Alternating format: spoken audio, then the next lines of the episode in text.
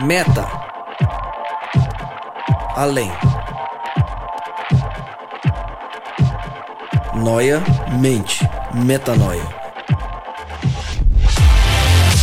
Além da mente. Além do pensamento. Mais longe do que estou. Muito mais do que sou. Novas ideias. Novas convicções. Relevância.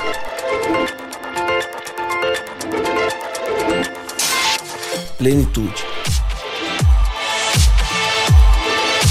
A busca pelo ideal.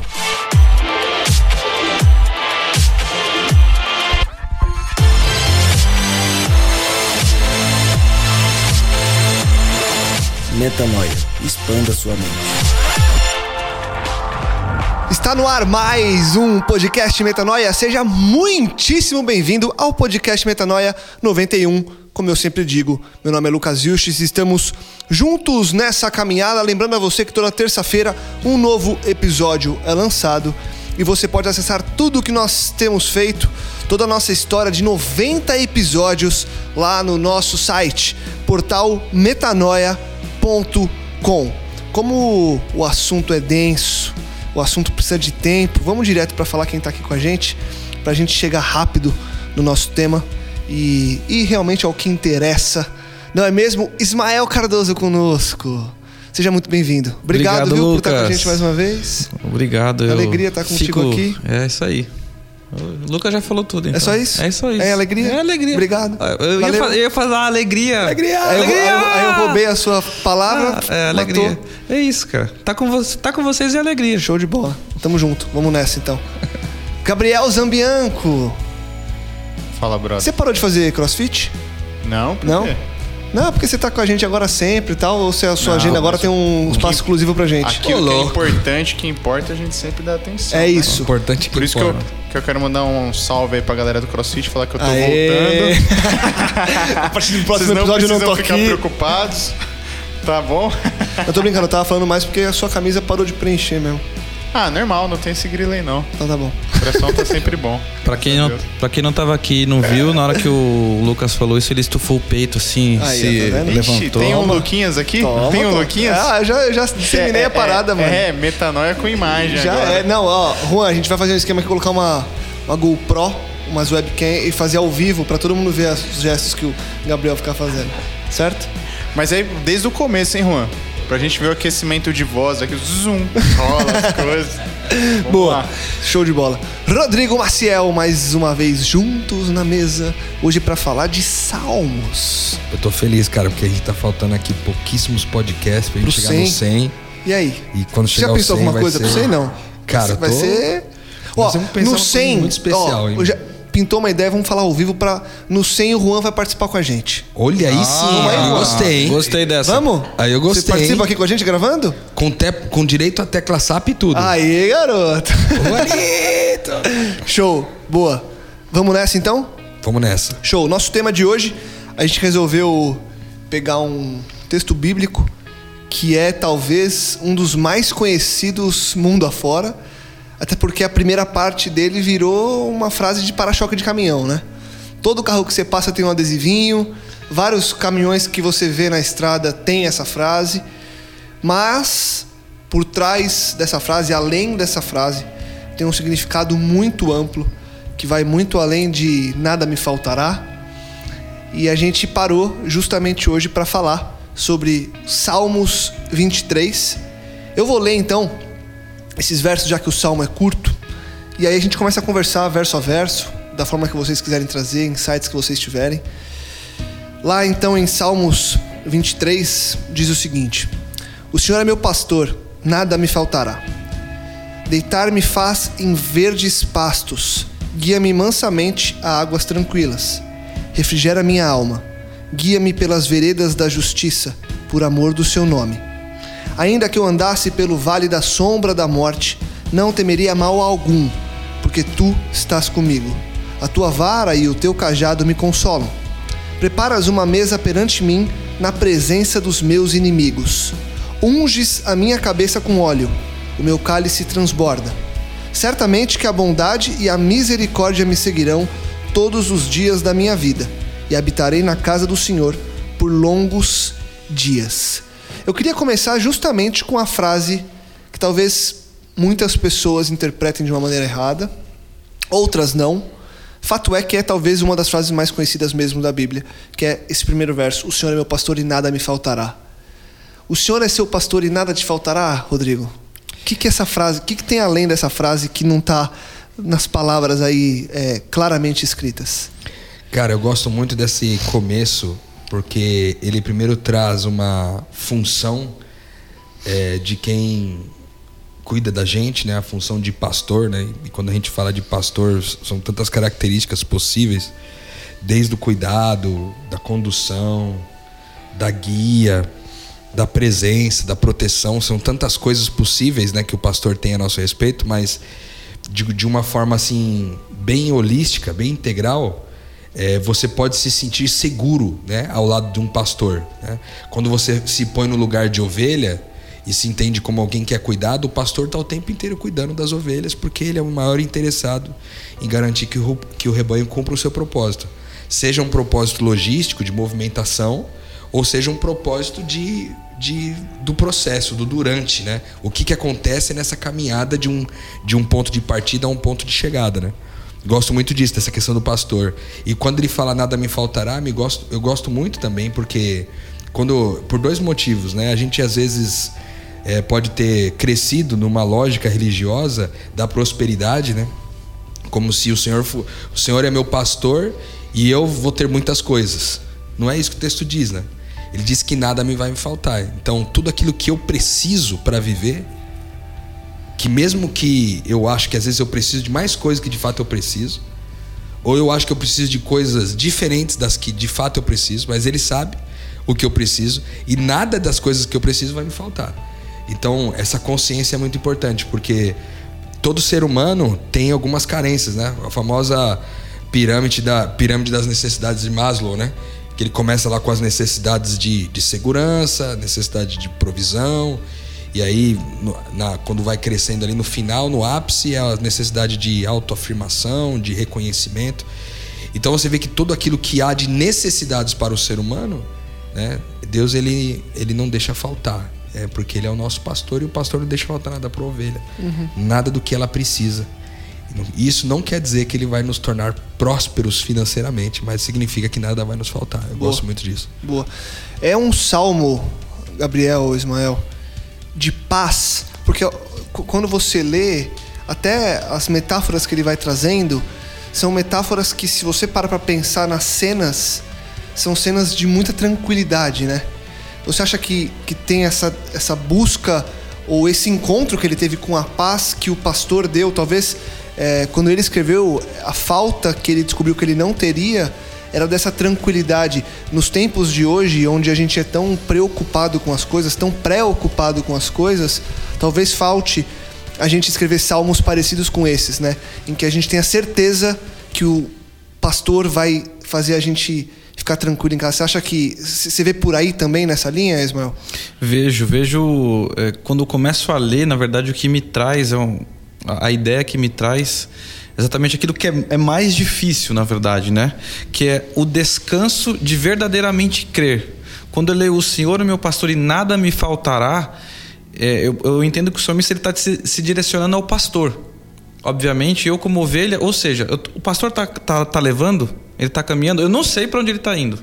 Eu não sei o que tem lá na frente, mas eu tenho uma certeza: nada vai faltar muito ao contrário de quando a gente usa tá lá a bibliona aberta normalmente, né? Se o meu, meu pastor nada me faltará que vai ser próspero isso aqui. Não, aqui é a certeza da fé, a certeza de quem você está seguindo e está sendo guiado. E sabe outra coisa aqui que me veio à cabeça? É a certeza no começo que o Senhor é meu pastor. Isso. É. A primeira coisa. É a certeza primeira. de quem é Ele, né? Exato. Primeiro tem uma confirmação, né? É, o Senhor é meu pastor. É uma declaração. É, é, acho que se eu fosse reescrever esse trecho, eu colocaria: Senhor é meu pastor, ponto. Por causa disso, nada vai me faltar. É. Porque essa é a primeira afirmação, né? É, na linguagem da, de hoje, ele põe dois pontos. É, e aí então, coloca é nada me faltará. É legal, né? É uma pausa maior do que a vírgula que, no, que tá aqui na minha versão, por exemplo. É verdade. Legal. Isso, é, isso é, é muito louco mesmo. é, para mim parece algo até mais forte que para mim diz o seguinte, que ele sendo meu pastor, não preciso de mais nada, né? Aqui na mensagem fala É o assim: suficiente. Ó eterna, meu pastor, não preciso de nada.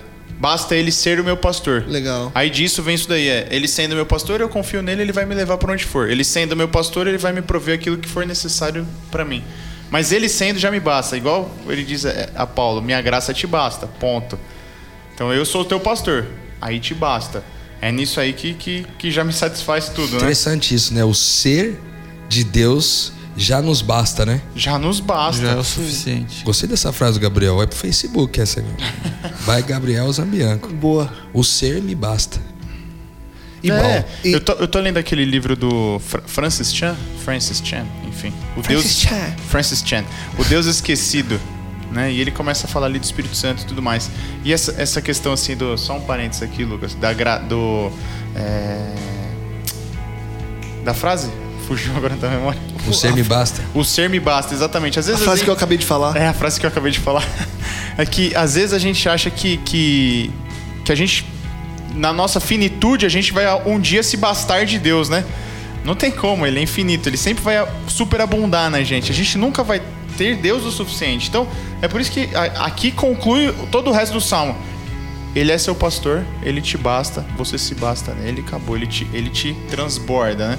E aí ele te supre de todas as formas e tudo, tudo é suprido nele. E aí decorre as afirmações disso daí, dele sendo seu pastor e o que você, aquilo que a gente fala, quem, é, quem ele é pra você, quem você é pra ele, quem é vocês nessa relação. Eu, eu achei bem interessante porque o Ismael falou o seguinte: que esse descansar é o descansar do saber que ser basta. É louco isso, porque a gente só descansa na convicção de quem ele é. Sim. né? Descansa do quê? Do que, que a gente descansa, cara? Descansa dos nossos esforços próprios. Isso. Né? Foi isso que eu quis dizer. Descansa da, da, da incerteza do amanhã, do que pode acontecer. A gente descansa da questão da provisão, né? Quando ele fala assim, me faz descansar em pastos verdes, né? Eu gosto de pensar na imagem, cara, uma grama assim, né? bonita assim, né, cara, que você um lugar onde você pode simplesmente descansar na certeza de que a paz está estabelecida ali, né? Ou seja, é um descanso sobre uma cama de paz, né? Sabe o que é mais interessante nisso? Imagina a cena do pastor e da ovelha. Ela tem provisão para comer? Quando que ela recebe o alimento, aquilo que ela precisa? No dia e na hora que ela precisa, não é antes. Não tem, ah, não, o pastor ele reservou lá uma quantidade de capim para te dar. não, verdade, não. hein? Ele vai te guiando e conforme guia, na hora que você tem necessidade, ele vai te colocar ali o alimento, ele vai te colocar água, aquilo que você precisa. Vamos resumir. Percebem isso? Isso é uma parte importante, porque a gente vive daquilo que a gente tem certeza. Não, então como Deus já proveu lá, não sei quantos X mil reais na minha conta, então tá tudo certo. Não, não é isso que ele tá falando.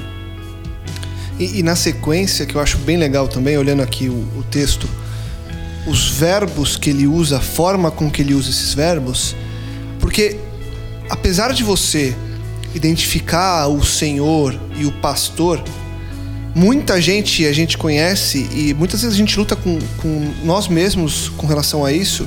A gente identifica quem é o nosso pastor, a gente sabe quem é o nosso Senhor e ainda assim eu não me deixo ser levado por ele. Eu sei quem ele é. Eu sei que ele existe. Eu sei onde ele tá. Eu sei o que ele quer. Mas, ainda assim, eu prefiro eu tomar minhas decisões e ir pelo meu caminho, sabendo, ou pseudo sabendo, que nada me faltará. Então eu leio a primeira frase e com isso eu dou linha, toco a vida, porque eu já falei, ah, o senhor é meu pastor, não me faltará, vazei. No texto, ele traz dois verbos, o deitar e o guiar, os dois sendo feitos pelo Senhor. É, então não é assim, já que você tocou, eu vou pra lá, agora eu vou me deitar, agora eu vou até as águas tranquilas. Não é, você deita-me, você guia-me. Mostra também essa dependência toda que a gente tem de Deus. Né? Cara, isso é sensacional, hein, ô, ô Lucas? Matou a pau aqui. Porque a gente, por vezes, a gente quer sair do nosso papel de ovelha, né? Sim. E é o que você tá falando aqui, ó. É o que tá no, no, no Salmos 23 aqui, ó. Me repousa, me conduz, me restaura, me guia. Né? Guia-me, restaura-me. Aí fala assim, ó.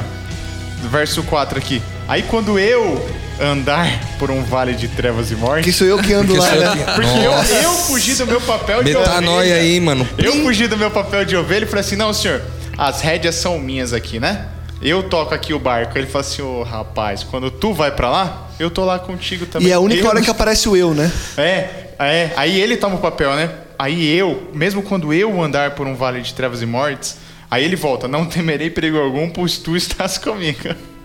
Ele foge e aí ele se refugia na fuga, né? É, isso é sensacional, né, mano? É muito louco. muito louco. É muito louco porque mostra que. E, e aí, quando você vai percebendo toda a estrutura, mostra muito de tudo que a gente fala aqui, né, Rô?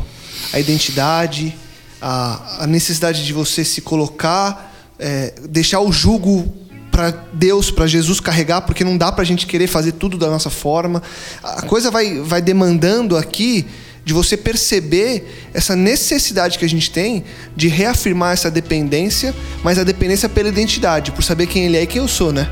Sim, e a, e a questão do sobrenatural, né? Porque você vê aqui que todo esse papel, né? Que ele me faz, ele me leva, ele me renova, ele me guia. Tudo isso tem um papel dele fazer em mim, né? E, e é sobrenatural, né? O processo totalmente sobrenatural. Quando é e todas as você vê que interessante, todas as coisas boas, né, como os pastos verdes, as águas tranquilas, a renovação das forças, os caminhos certos que ele guia, como ele mesmo prometeu, etc. Enquanto ele tá guiando, tá aqui. Quando eu saio, ainda que eu ande, Pelo vale. aí vem vale escuro de morte, entendeu? Boa. Louco isso, né? que estabelecida a premissa que a gente já colocou aqui, que não é uma questão de prosperidade, a gente entende que o Vale da Morte não é quando a gente tá mal. Não, é quando a gente desviou daquilo que seria a vontade dele pra gente. Parou de olhar pra ele, né? Porque é aí que a gente sofre, né? A gente sofre nesse mundo quando a gente deixa de fazer a vontade de Deus. Deixa de depender Porque quando dele. você tá dependendo dele, fazendo a vontade dele, o mundo pode estar caindo, mas você tá do lado dele, você tá tranquilo, né? Cara, você falou uma coisa que me veio. Você sabe quando a casa cai mesmo pra É. gente? O Vale da Sombra da Morte em algumas traduções? Quando você para de olhar pra ele, você olha pra onde? Pra onde é que você olha normalmente quando você tá com algum problema? Qual é o seu primeiro recurso? Quem vai resolver? Você, vai resolver. Você vai resolver. O Vale da Sombra da Morte é quando você olha pra você, cara. Aí quando você, sai- você chega lá, tá tudo escuro, você não sabe mais pra onde ir, o que, que você faz? Ô Senhor, me ajuda, mas aí você já tentou tudo. Você tava olhando só pra aqui, ó. Pro braço, pro teu braço. E um outro comentário lá atrás, e vocês não comentaram, mas eu acho interessante só deixar registrado aqui. Onde que a gente deita aí como ovelhas? Passos verdes. E o que, que é a comida da ovelha? É o pasto, né? É onde você deita e tem tanto, cara, junto com ele, tem tanto onde ele te leva, Nossa. que é impossível faltar, cara. É impossível. É assim, é é a abundância Você, des- você extrema. descansa na comida, né, mano? Você entendeu? Não, você na provisão, em cima, né? É onde você pisa, entendeu? É tanto que Nossa. tem que tá sobrando. Você deita em cima, cara. E eu imagino, eu fico imaginando esse pas- pastos verdejantes e águas tranquilas. É como se a água tivesse logo depois da grama. Que as duas coisas que a ovelha precisa, logo ali depois. Ela tá deitada em cima de um montão de comida e já tem a água E logo já ali. tem o riozinho ali passando, É bem isso aí, tranquilo. velho, isso aí. Isso porque você tá andando com ele, né? Nele. Ele te fez isso. Então, em que momento que vocês acham que Nossa. na nossa caminhada a gente vira esse olhar para chegar nesse vale da sombra da morte? Porque é, é, percebe aqui que ele traz uma, uma figura de quem, como a gente já falou, de quem sabe quem Deus é, de quem, por consequência, sabe quem é, de, que, de quem sabe que as coisas estão é, à, à disposição dele, porque a provisão já foi feita, como vocês acabaram de falar. Ainda assim, ele coloca como uma condicional o fato de sempre que eu andar, porque o ainda que é meio que assim, cara, vou acabar andando no Vale da Sombra da Morte. Em que momento que a gente identifica, ou com vocês, quando vocês param agora e pensam assim, poxa, em que momentos que eu andei ou que eu ando no Vale da Sombra e da Morte? Onde que a gente desvia esse olhar, esse caminho para o eu, para o próprio, bar, pro, pro próprio braço? Qual que é o gatilho para que a gente perca esse olhar para Cristo e confie mais em nós mesmos? E aí a gente caia na própria armadilha de, em vez de estar num verde pasto, a gente olhar e estar no vale da sombra da morte. Cara, me deu uma metanoia aqui, é que eu nunca, uma coisa que eu nunca tinha pensado. Se eu falar alguma, alguma besteira aqui, alguma heresia aqui, vocês me corrigem, pelo amor de Deus. Mas olha só. Vai. Tava, tava pensando no seguinte, ainda que eu ande pelo, pelo vale. Quando ele tá falando de andar por um vale escuro como a morte, eu aqui, pela primeira vez, vejo uma ovelha sozinha, mano. Porque o pastor cuida do rebanho, saca? Eu não consigo ver o rebanho inteiro andando no Vale da Sombra da Morte, mano. Porque cadê o pastor nessa hora? Certo? Mas eu consigo ver uma ovelha sozinha andando no Vale de Sombra e de Morte. Então, quando que é que a gente entra nesse Vale de Sombra e Morte, cara? Quando a gente escolhe andar sozinho, mano. Quando a gente escolhe andar sem a família, sem o rebanho. Nossa, eu tinha sempre essa imagem na mente, mas eu nunca refleti sobre isso que você falou, cara. Porque quando fala do Vale da Sombra da Morte, eu realmente vejo uma ovelha só, mano. Não- aqui não tem como Faz, você ver um faz rebanho sentido, inteiro, faz né? sentido demais. Você não consegue Porque- ver um rebanho inteiro andando num vale escuro assim. assim. Cadê o Até pastor, porque- até- entendeu? exato, até porque se o rebanho estivesse lá, o pastor estava lá. E o verso continua e fala assim: A tua vara e o teu cajado me protegem. Né? E a gente te- tem aquela imagem que rola do pastor lá pegando a ovelha pelo, ca, né, pelo cajado, assim, ó. Ela tá lá no precipício, ele puxa pelo cajado. Então, pô, é isso daí, ele tava sozinho, né? Ele tava sozinho, a ovelha tava sozinha, e aí, pô, a vara e o cajado vieram pra proteger. Ela falou, pô, pô, o pastor tá aqui. Tô mais tranquilo, agora o pastor tá aqui, agora eu vou voltar, né? Agora eu vou voltar. Exatamente. Agora aqui, ó, eu tava pensando o seguinte: tem dois viés nessa essa questão assim do mesmo quando eu andar por um vale de trevas e morte, esse daí é um ponto que o Rodrigo falou, que, que é, o, é o ponto aqui que o, o Ismael, né? o Ismael Isso. tava dizendo Você nem me conhece, né, que pouco, né? que muito- quando a gente olha pra gente, cara, aí assim, fatidicamente você vai atravessar o vale da sombra da morte. Mas também tem um outro ponto que inclusive tá lá no, no portal, no blog Metanoia do texto lá, que o próprio Espírito Santo conduz a gente para atravessar o vale, para atravessar o vale, porque Cristo atravessou o vale. Cristo, Cristo foi guiado pelo Espírito Santo para o deserto para ser tentado. Então, se a gente quer uma vida que se assemelha a Cristo, o Espírito Santo vai guiar a gente por esse, por esse caminho. E é nesse caminho que a gente vai gerar vida em outras pessoas também. Então, são dois viés aqui, né? Então, você perguntou quando que isso pode acontecer? Cara, se você olhar para você, vai acontecer e invariavelmente vai acontecer que o Espírito vai te levar para lá. Boa. Porque até Cristo foi levado. E é essa vida que a gente quer. A gente quer uma vida de servir, uma vida de abnegar, de carregar a cruz. Você me fez eh, conectar exatamente o que você está falando com o texto, né? Quando Jesus vai virar os, os 70 ou 72, ele fala assim: Eu vos envio como cordeiros para lobos, é isso? Cordeiros no meio de lobos. No meio de lobos. Lucas Isso 10. pode ser o, Vale da Sombra da Morte. Ele enviando, só que eu tô com você, não se preocupa não. Você tem que passar por aí para cumprir um, um É propósito. um, é um propósito. A gente quer uma vida igual a de Cristo. Cristo passou, por que a gente não vai passar Agora por você vale vê da que interessante. Cristo passou por um período específico e ele passou sozinho. Sim. Você vê que de novo a situação tá sozinho, mesmo que às vezes é que a gente às vezes é levado a passar por esse caminho sozinho. E Satanás se sentiu quando Jesus foi para o deserto para ser tentado, ele se sentiu na, na oportunidade de tentar Jesus, porque de fato ele estava sozinho. Ele tá em vantagem ali. A né? maior tentação sobre nossa vida vai acontecer quando nós estivermos sozinhos, entendeu? Porque esse é o alimento de Deus. Deus se alimenta de gente, né? Enquanto a gente tá com gente, a gente tá mais forte, porque o pastor, há a certeza da provisão do pastor. Quando a gente tá sozinho, a gente fica meio desesperado. Mas aqui tem também um, um viés do invisível, né, cara? Porque mesmo que eu ande pelo vale da sombra da morte, não tem meus companheiros em volta, não tem meu rebanho em volta, eu estou sozinho nesse vale, mesmo que eu não veja o pastor, porque o pastor está com o rebanho, mesmo que eu não veja, ele está comigo, entendeu? Ele tá Exato. contigo. Então essa convicção né, do que não, não se vê. Aqui entra um, um- um papel de fé muito forte, né?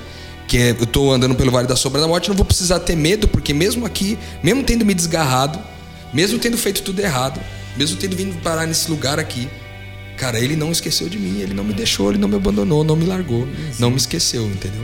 Então, ne- Nesses dois, é, nessas duas é, interpretações que vocês trouxeram, uma quando o Rô trouxe da família, de você se desgarrar da família, então uma coisa voluntária, voluntária e involuntária, porque ninguém, ah, vou embora.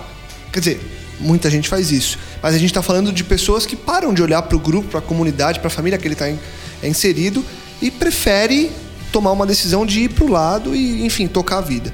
Então a gente tem esse, esse, é, é, essa interpretação. E aí o Gabriel trouxe uma, que é essa interpretação que eu ia fazer uma pergunta que você respondeu, que é como é, quando você inevitavelmente no que o Gabriel trouxe, é algo inevitável em algum período da minha vida eu passar por esse vale da sombra da morte, para que eu tenha essa vida parecida com a de Cristo, que também passou por essa tentação por estar sozinho. E aí você falou como enxergar isso e como vencer esse momento, tendo a certeza da presença da vara e do cajado do pastor ali do meu lado. Então você me respondeu antes de eu perguntar o que eu ia perguntar desse viés que o Gabriel trouxe. Mas do primeiro viés que você trouxe, Rô, da família. Digamos que tem alguém ouvindo a gente e que, ao ouvir isso, percebeu que está passando pelo Vale da Sombra da Morte porque está desgarrado da família. Porque entendeu que não está mais vivendo essa comunidade, que entendeu que o motivo não é porque ele cometeu nenhum pecado, não é porque ele está sendo amaldiçoado, porque fizeram alguma coisa contra ele, é porque ele perdeu o poder da comunidade. O que fazer agora? Para retomar e para voltar a caminhar no rebanho. Óbvio, a gente viu aqui que o pastor traz, mas para essa pessoa que talvez ainda não criou a consciência, como criar essa consciência? Ou a partir do momento que ela cria a consciência, o que acontece agora para ela retomar essa vida tranquila, lembrando que não foi uma provação isso no que o Gabriel tinha trazido, foi mais uma forma um assim, desgarramento. Né? Exatamente. Né? Vou para lá, quase que uma rebeldia. Da rebeldia, como eu volto agora? A pessoa que está ouvindo a gente que se entendeu nessa situação. Cara, eu acho que essa é uma excelente pergunta. É, porque talvez na hora da gente voltar para o rebanho da família, talvez a gente não se sinta muito digno, né? Eu acho que o que impede muitas vezes você de voltar, assim, cara, eu pisei tanto na bola com esses caras aí que eu não me sinto muita vontade de voltar. Você acha isso. Só que é muito lindo você relembrar o que, que Jesus fez na, na questão do filho pródigo. Porque ele desgarrou da família, mas quando ele desponta lá no começo da rua, o pai já o enxerga e vai correndo ao encontro dele e a, quando, ele, quando o pai encontra com ele, a primeira coisa que ele fala é: Pai, me trata como um dos seus servos. E ele fala: Não, você não entendeu nada. Você continua sendo meu filho. Então, eu acho que um, um, um bom viés para quem se viu nessa, nesse desgarramento e está desejando nesse momento voltar para sua comunidade, voltar para a família de Deus, voltar para o rebanho de Deus, é, o que eu posso assegurar é o seguinte: é, é livre-se do seu senso de indignidade, né, de não ser digno para voltar. Porque Deus não desadota os seus filhos. A família, às vezes, é, comete seus erros, seus equívocos, seus julgamentos. Mas a família de Deus é de Deus e Deus não comete equívocos em julgamentos ou coisa do tipo. A quem ele adotou, ele jamais desadota. A, a, a ovelha que pertence ao pastor pertence para sempre. Não pertence hoje e amanhã despertence. Percebe? A não ser que voluntariamente ela queira viver a sua própria vida, né? Uhum. Mas eu acho que um bom caminho para voltar é desfazer-se desse senso de indignidade. A segunda coisa é que talvez um bom lugar para voltar é, para a família seja um pequeno grupo. Porque num pequeno grupo é um grupo menor de pessoas é um grupo que não é tão grande e você vai ter uma intimidade um pouco maior com os, com os membros da família, é, vai poder se relacionar com eles de uma maneira mais intensa e quando você se sentir à vontade, né, você caminha em, em missão juntamente com eles, né? Então eu acho que esses dois, essas duas dicas são as que me parecem mais práticas, né, uhum. pro, pro cara que decidiu voltar. Boa.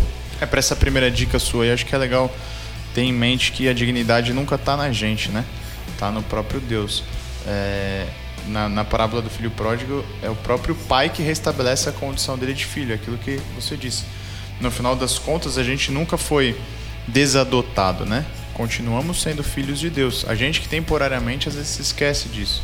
A gente que esquece que o Espírito Santo habita em nós, né? Que o conselheiro está aqui do nosso lado o tempo todo. Às vezes a gente esquece, esquece disso daí. E é, a segunda dica também acho bacana, legal que uma vez a gente comentou aqui num, num podcast, é aquela questão do baile de máscaras, né? Vocês lembram disso daí? Uhum. E é muito bom mesmo você conviver num grupo menor, no qual você não precisa mais fazer uso das suas máscaras e nem as pessoas fazem uso das máscaras delas. E ali você, você consegue é, é, tratar toda a situação que você viveu, você consegue recuperar aquela, aquela comunhão com Deus, aquela amizade com as pessoas e de repente até se curar, de repente não, se curar realmente daquilo que te afastou de Deus, daquele, daquele pouquinho de eu que ainda falta em você e que te atrapalha da comunhão com Ele, né? Uma coisa importante de lembrar, né, que algumas pessoas usam o nome pequeno grupo outras usam grupo pequeno e outras usam células, né? Mas tudo Células, quer é. dizer a mesma coisa. Eu acho que um, é um bom caminho para voltar, uma boa porta para voltar. Legal. Sabe você uma da coisa, família. uma coisa que é interessante, às vezes, é, exatamente pelo esse desse sentimento de ter vergonha de voltar ou ter medo, é, para elucidar um pouquinho o sentimento de Deus quando um filho retorna. Ele fala que como um pastor tendo 100 ovelhas, uma se desgarra, ele não deixa as 99, vai atrás daquela, e quando ele a encontra, ele tem mais alegria por aquela que se afastou porque ele encontrou e trouxe de volta do que as 99 que ficaram lá no passal. Então, quando a gente volta, quando o filho pródigo voltou, ele causou alegria ao coração de Deus. Ao Tamanho- ponto dele dar uma festa, né? dar uma festa. Então, assim, se você uma, uma alguma vez foi tentado a sentir é, que é desonroso você voltar, é vergonhoso, saiba que quando você voltar, ele vai dar uma festa. É motivo de festa. É motivo de festa. E indo, mano? e, e indo talvez além é, e mudando um pouco da perspectiva e do ponto de vista da história e tirando um pouco também da só do papel é, passivo da ovelha, porque aquele quando você fala de uma ovelha, você fala de um animal que é irracional e que depende do pastor ali. Quando a gente traz para nós como metáfora de seres humanos, a gente tem a condição de que Deus colocou em nós a consciência de entender e de pegar esses alimentos e transformar esses alimentos em coisas sólidas, em que a gente possa entender de formas mais profundas. Onde eu quero chegar? Nessa mudança de ponto de vista que eu propus, vocês acham também que tem um papel importante das ovelhas que viram a outra se desgarrar? Porque é o seguinte, aqui o texto, tudo bem, ele está trazendo tudo numa primeira pessoa. Eu me desgarrei, você é meu pastor, eu fui para sombra e morte, eu saí. E a gente trouxe aqui um pouco dessa perspectiva desse cara que saiu, dessa pessoa que se perdeu, entre aspas. Se perdeu, que eu digo que se perdeu mesmo, tá? Não tem a ver com salvação. Só não se perdeu de não saber para onde está indo mais. E as pessoas que ficam? Muitas vezes essas pessoas não assumem esse papel passivo também. Eu sou só uma ovelha, eu não posso ir atrás de ninguém porque eu não eu tô seguindo aqui. Ele já nem tá vendo o pastor porque o pastor já saiu para ir seguir e ele tá só seguindo o cachorrinho que continua correndo. Essas pessoas dessas voltando agora para a parte nossa aqui da nossa convivência, na nossa família, a gente também tem que estar muito atento a essas, entre aspas, ovelhas que escapam, certo? Porque também é responsabilidade nossa entender o que está acontecendo, até porque, seja no pequeno grupo, no grupo pequeno, na célula, na comunidade onde você está.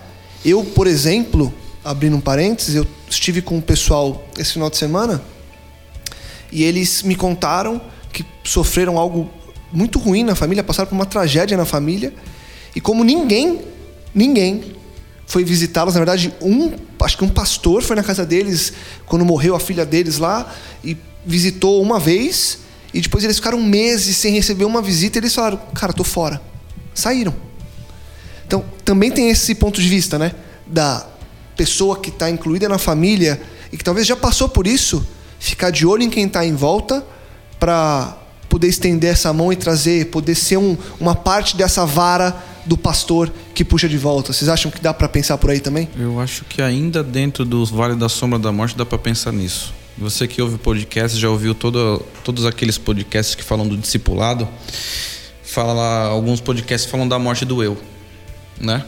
Então, a, a vida na morte pode ser luz nas trevas. Quando você deixa, você morre por seus interesses, você vai ser luz para aquele que está em trevas, cara. Essa busca, né? É o, o, o Lucas está falando aí.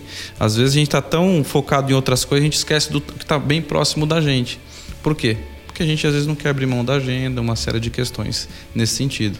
Então, é, a, vida na morte, na verdade, do eu, é luz nas trevas para aquele que está lá em trevas. Não uma ovelha passiva, mas uma ovelha ativa de fato. Eu achei sua pergunta bem complexa, cara, porque na verdade assim, o texto ele não dá muito essa abertura, né, infelizmente. Ou felizmente, não sei, mas ele não dá essa abertura. E realmente é, eu estava aqui pensando como que a gente poderia encaixar essa visão de missional das ovelhas, né, de de se lembrar daqueles que se desgarraram e talvez ajudar a, a buscá-los de volta. Eu fiquei pensando no seguinte, que o pastor ele tem duas alternativas às vezes. Ele vai sozinho buscar essa ovelha que está no Vale da Sombra da Morte, ou ele acaba tendo que levar o rebanho inteiro, né, para lá. É, muitas vezes, se o rebanho pudesse decidir ir ou não com o pastor, ele não decidiria passar pelo vale da sombra da morte. Decidiria não ir, né? Ele, ele escolheria ficar, certo? Vai lá, busca, eu tô aqui. Mas é, a, a ovelha que escolhe ir com o pastor, encontrar com essa ovelha que está no vale da sombra da morte, escolhe participar do que o pastor está fazendo.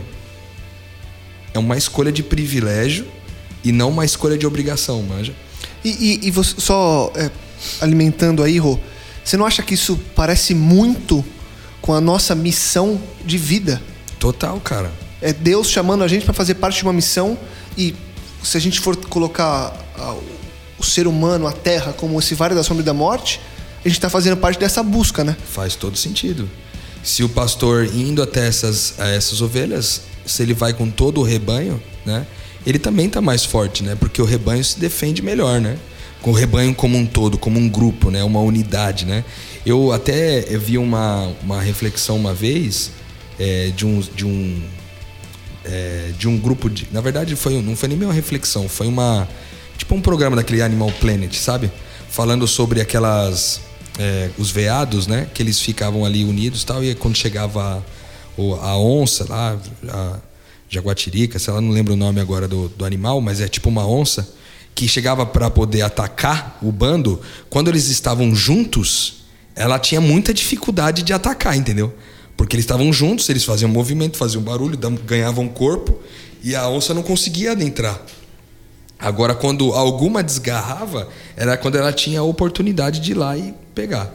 Então, é, eu gosto de pensar que unidos, né, nós podemos ir mais, ir mais longe, né? Então, na perspectiva missional, acho que sim, faz todo sentido.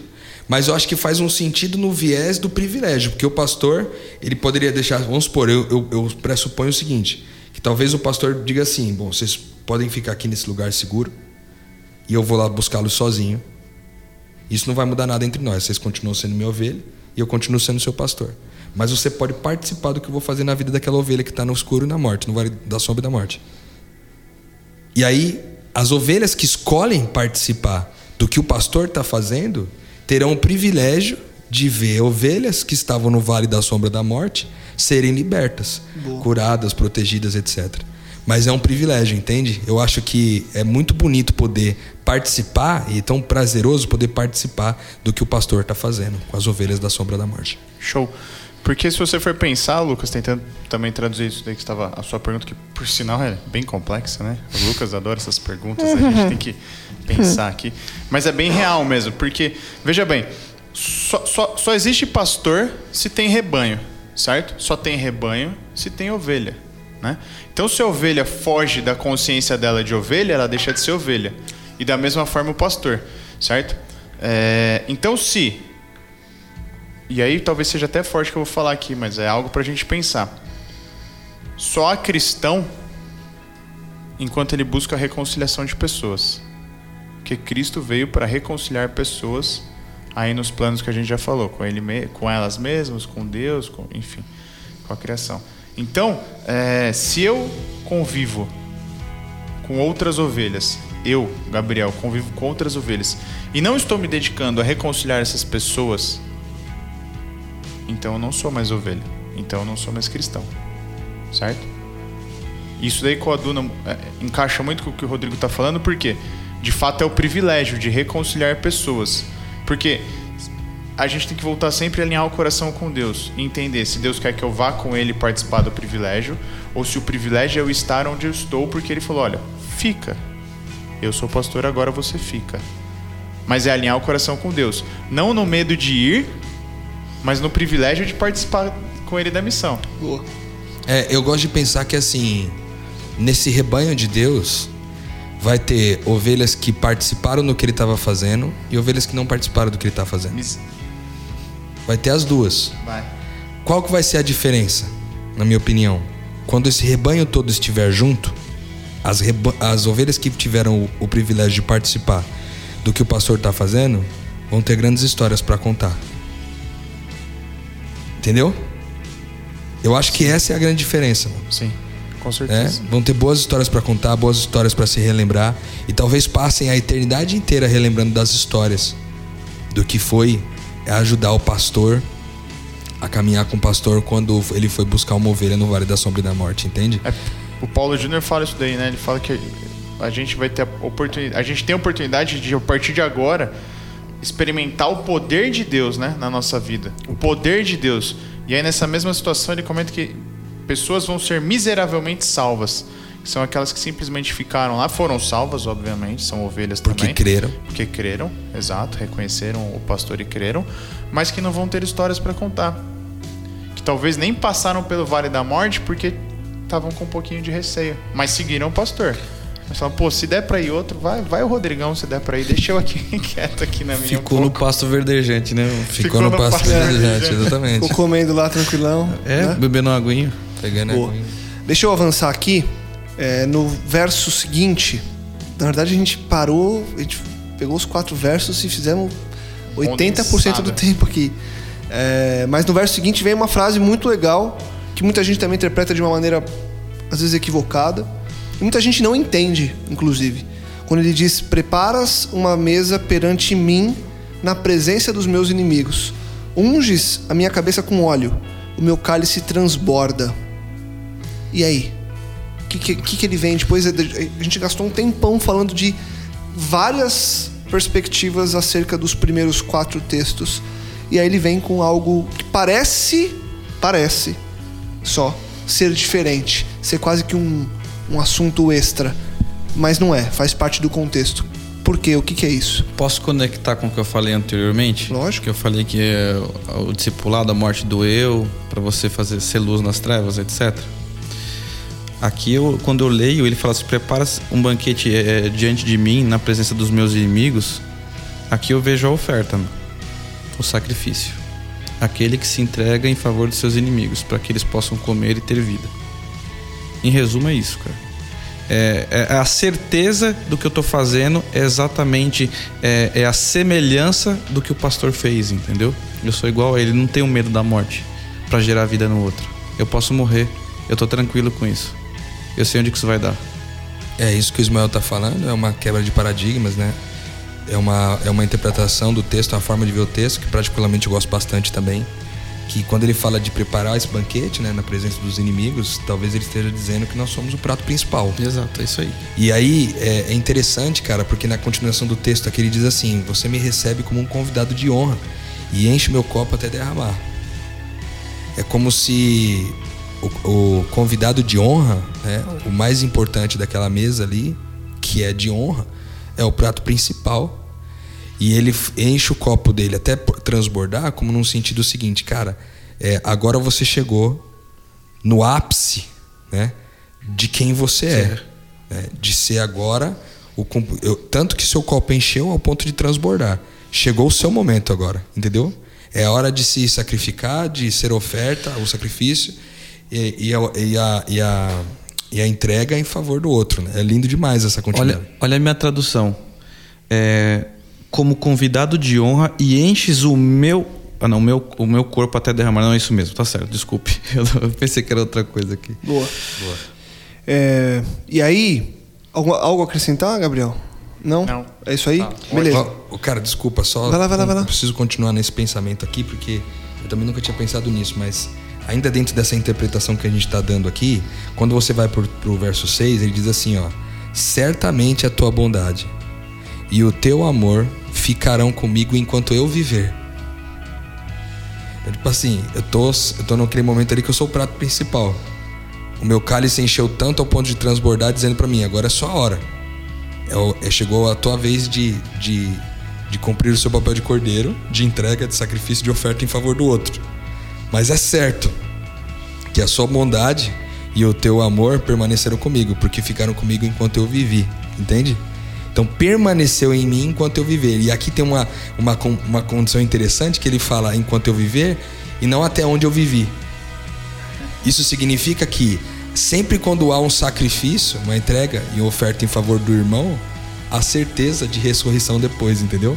Porque ele fala que a sua bondade e o teu amor ficarão comigo enquanto eu viver. Ou seja, não acabou ali. você como prato principal na frente dos seus inimigos, não acabou ali. A bondade e o amor dele continuaram Puta, contigo. você amplificou. continua Não vivendo. enquanto eu viver, enquanto eu viver, mano. Entendeu? É louco isso daqui, cara. É louco isso, é, cara? Demais, demais. A versão a mensagem fala assim, ó. é, minha taça. A gente tá falando aqui do, do eu ser o jantar pros meus inimigos, né? Aí fala assim, ó. Tu me renovas, meu desânimo desaparece. Minha taça transborda de bênçãos. Ou seja, é tanta bênção de Deus pra minha vida que até meus inimigos vão usufruir dela. Você é um abençoador. Você entendeu? Um Porque eu sou abençoador. abenço- Deus é abençoador sempre, logo eu, como filho, sou abençoador, Abençoador sempre. também. Porque veja bem, tu me serves um jantar completo na cara dos meus ini- inimigos. Não quer dizer que eles não estão lá, eles estão lá. E eles vão comer também, entendeu? E aí continua assim: Tua bondade e teu amor correm atrás de mim todos os dias da minha vida. E aí a gente volta lá pra parábola do filho pródigo, né?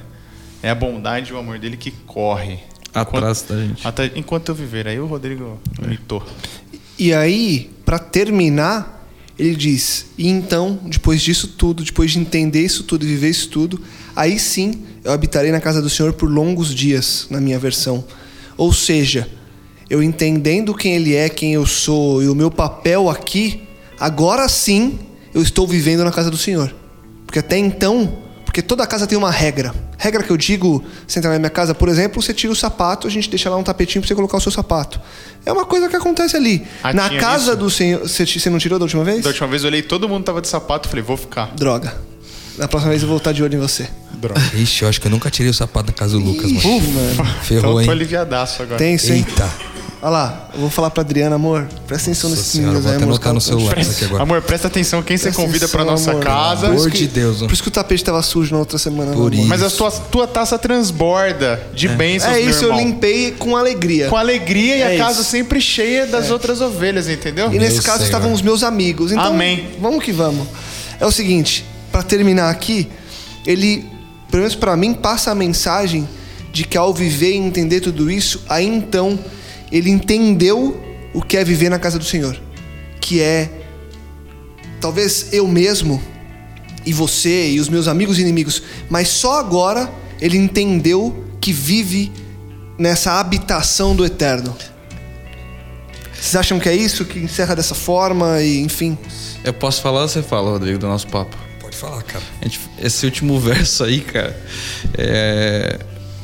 Qual é a casa do Senhor? mano? É a grande pergunta. Qual é a casa do Senhor? E a Bíblia diz que a habitação favorita de Deus somos nós, cara.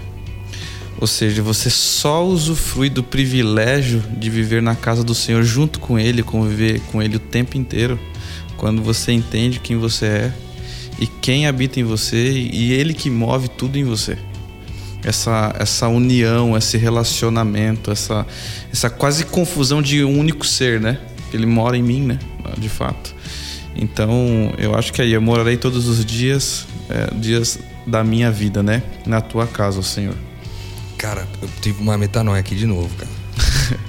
Isso é bom, isso é bom. Adoro, que, pô. vai. Sério mesmo, sabe o que eu mais gosto do metanoia, cara?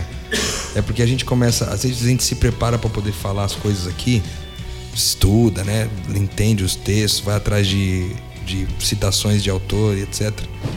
E parece que quando a gente chega aqui, cara, a construção ela toma um outro, ela toma um outro caminho. A maioria das vezes, ela toma um outro caminho de, de uma tal forma que você parece que o que você estudou, o que você preparou pra passar, eh, acaba sendo fica inútil. É engraçado porque o que o Espírito quer dizer nesse momento com a nossa reflexão às vezes é diferente do que aquilo que você preparou, entendeu? Amém. E eu amo isso. E eu amo principalmente esse fato de que é, isso vai ser um esquema meio progressivo. Tipo, o Ismael falou uma coisa e dá um- uma sementinha. Aí o Gabriel falou uma outra coisa, uma sementinha. O Lucas, aí vem um negócio e pá, eu falo. Aí ah, isso acontece com todos nós aqui na mesa, né? Que vai vindo as sementes, daqui a pouco você entendeu tudo e dá um metanoia, um plim. Eu achei uma coisa que muito interessante no texto que ele diz assim: é, e na tua casa, ó Senhor, morarei todos os dias da minha vida. Eu tive uma sensação agora, depois de tudo que a gente falou, que a casa do Senhor, que somos nós, ela tem características dessa casa. E ela começa lá de trás. Ela começa lá de trás dizendo que as características é que você nessa casa tem o pastor, onde nada falta, onde tem grama verde e água correndo o tempo todo, tem renovação de força, tem caminhos certos, iluminação por caminhos certos. Tenha certeza das suas promessas. Tenha certeza de que mesmo quando você desvia da, da família, você, cara, tem um lugar para voltar. É, e o Senhor sempre está lá, Ele te protege, te dirige. Tudo isso acontece na casa do Senhor, que sou eu. E aí é muito louco porque, inclusive, o final, inclusive o jantar para os inimigos, eu chamo para acontecer na minha casa, mano. Na casa do Senhor, na casa do papai. Ou seja, você mesmo se oferecendo como Cristo. Para os seus inimigos, entende? Então- Então, a minha, os meus inimigos são bem-vindos na casa do meu pai. Os meus inimigos são bem-vindos na casa do meu pai. Porque é, há certeza de todas essas coisas que o texto todo de, de, de Salmos 23 trouxe pra gente. Eu gostei de imaginar que essa casa, igual você imagina uma casa, qual que é a casa que você gostaria de morar? Tem características, né? Gostaria de uma casa que tem piscina, gostaria de uma casa que tivesse tantos quartos, que tivesse uma sala de jantar e tal, tal, tal. E as características da casa do pai são essas. E ao mesmo tempo a casa do pai é você. Cara, Que louco isso, velho. E eles veem o pastor Isso é por- muito por- louco. através da casa, né? E eles veem o pastor a Então, partir da casa, e- né? Então, então, se a casa sou eu e tudo mais, então lá no começo, quando eu falo que tu acomodaste em exuberantes Campinas em, con- em contraste de lagos tranquilos, é é Deus. É a gente na casa de Deus que é Deus, né? Então, exuberante Campina é Ele. O lago tranquilo é Ele. Então, eu repouso nele mesmo. Exato. Né? Enquanto Ele repousa em mim, eu repouso nele. E onde ele pode ser encontrado? Em casa. E qual é a casa? Você. Vocês sabem que muita gente agora. Vai voltar. Não, deu tela azul pra muita gente agora, né? Como é que é o, rewind? Vocês sabem disso, vocês têm essa convicção. volta, né? Não, porque eu ouve. sou a casa, eu sou a oferta, o meu inimigo tá na minha casa, que sou eu, e agora eu deito na casa de Deus, que ele descanse em mim, eu descanso nele. Pronto. Nossa, pronto. É isso. Deu, cara. Sabe- sabe por quê? Porque isso daí, cara, é extremamente sinistro. Porque isso tudo é, é- é o relacionamento que Deus sempre teve na Trindade, expressa desde o começo dos tempos, certo? E a partir do momento que Cristo vem e deixa o Espírito Santo, é o relacionamento que há de Deus com a gente e a gente com Deus, que acontece em nós mesmos, para revelar a Deus às outras pessoas. Tudo. tudo- Fe- ferrou, Gabriel. Mas é só pra resumir, Pai, que eles sejam um comigo, assim como eu sou um contigo. Muito louco. Todos nós somos um. E você É a vê, mesma imagem. E você vê, cara, que há um, há um requinte de prazer do salmista nesse final aqui, que ele diz assim: Na tua casa, Senhor, morarei todos os dias da minha vida, mano. Porque tudo que ele viveu dali pra trás é motivo de prazer, cara. Eu quero estar lá. Entendeu? Eu quero passar por tudo isso. Eu quero viver isso, né? Há um requinte de prazer aqui, um privilégio, o senso de que eu estou sendo abençoado por estar nessa casa, sabe? E essa casa contempla tantas coisas, inclusive o próprio sacrifício, mas há também a certeza da ressurreição. Assim como o nosso Mestre Jesus morreu e ressuscitou três dias depois, Amém. ele deixou pra gente a garantia, a certeza de que a gente pode morrer em favor dos outros. A gente pode ser o sacrifício, a entrega e a oferta em favor dos outros, porque a gente tem a certeza que três dias depois nós vamos ressuscitar. Boa. Amém. E agora eu deixo para você o desafio de você ler de novo esse salmo e não leia só em uma versão, porque a gente aqui, sem combinar, a gente trouxe três versões diferentes e isso é muito rico. Então, já que esse salmo é um salmo curto, pegue você que está ouvindo a gente agora e leia esses salmos, esse salmo de novo em versões diferentes para você tentar tirar as suas conclusões também. E aí, se precisar, escuta mais uma vez esse podcast, não tem problema, vai ficar aí para sempre. Tá aí, tá postado. Gabriel, E o desafio é postar lá no comentário aquilo que a gente também não viu e que tá aqui e Boa. que Deus quer mostrar. Gostei. Boa, Gabriel. Posta lá no comentário pra e gente ler lembra que no SoundCloud especificamente você consegue ir postando exatamente no minuto, no segundo do comentário. Então, se você tem uma coisa específica para falar, coloca lá no SoundCloud. Se você ouve em outros aplicativos, tudo bem, posta aí que a gente vai conseguir te responder e ler o que você tem, até porque pode ser que mais para frente a gente traga as respostas das pessoas pra gente mostrar que a metanoia não para nessa mesa para. de quatro pessoas. Certo? Semana que vem vocês estão comigo de volta ou não? Certeza. Tamo aí, Vamos- Tamo junto. Bora lá. Rodrigão, Isma, Amém. Gabriel, Amém. Juancito, obrigado. Para você ficou esse desafio. Espero que você leia mais uma vez Salmos. Espero que você expanda a sua mente com esse texto incrível. E se sobrou alguma dúvida, ou se você quer mandar aí a sua metanoia pra gente, escreva um e-mail, podcastmetanoia.gmail.com. Semana que vem a gente vai voltar com certeza com mais conteúdo. Rodrigão, Fala pro, pro Você decorou já? Ele Como que falar é o o final? finalzinho pra nós. Não decorei. não decorou? Metanoia, Não, não, mas não, ainda, não, ainda tenho, ainda tenho, não. Aí, ó. Numa dessa o cara sobe a vinheta, eu não falei a outra parte antes. Ah, mas é assim, ó. o- Compartilhe. É tava distraído. Olha lá, compartilhe, divulgue, ajude que mais pessoas também possam expandir a mente. Semana que vem a gente volta. Metanoia. Expanda a sua mente. É isso aí.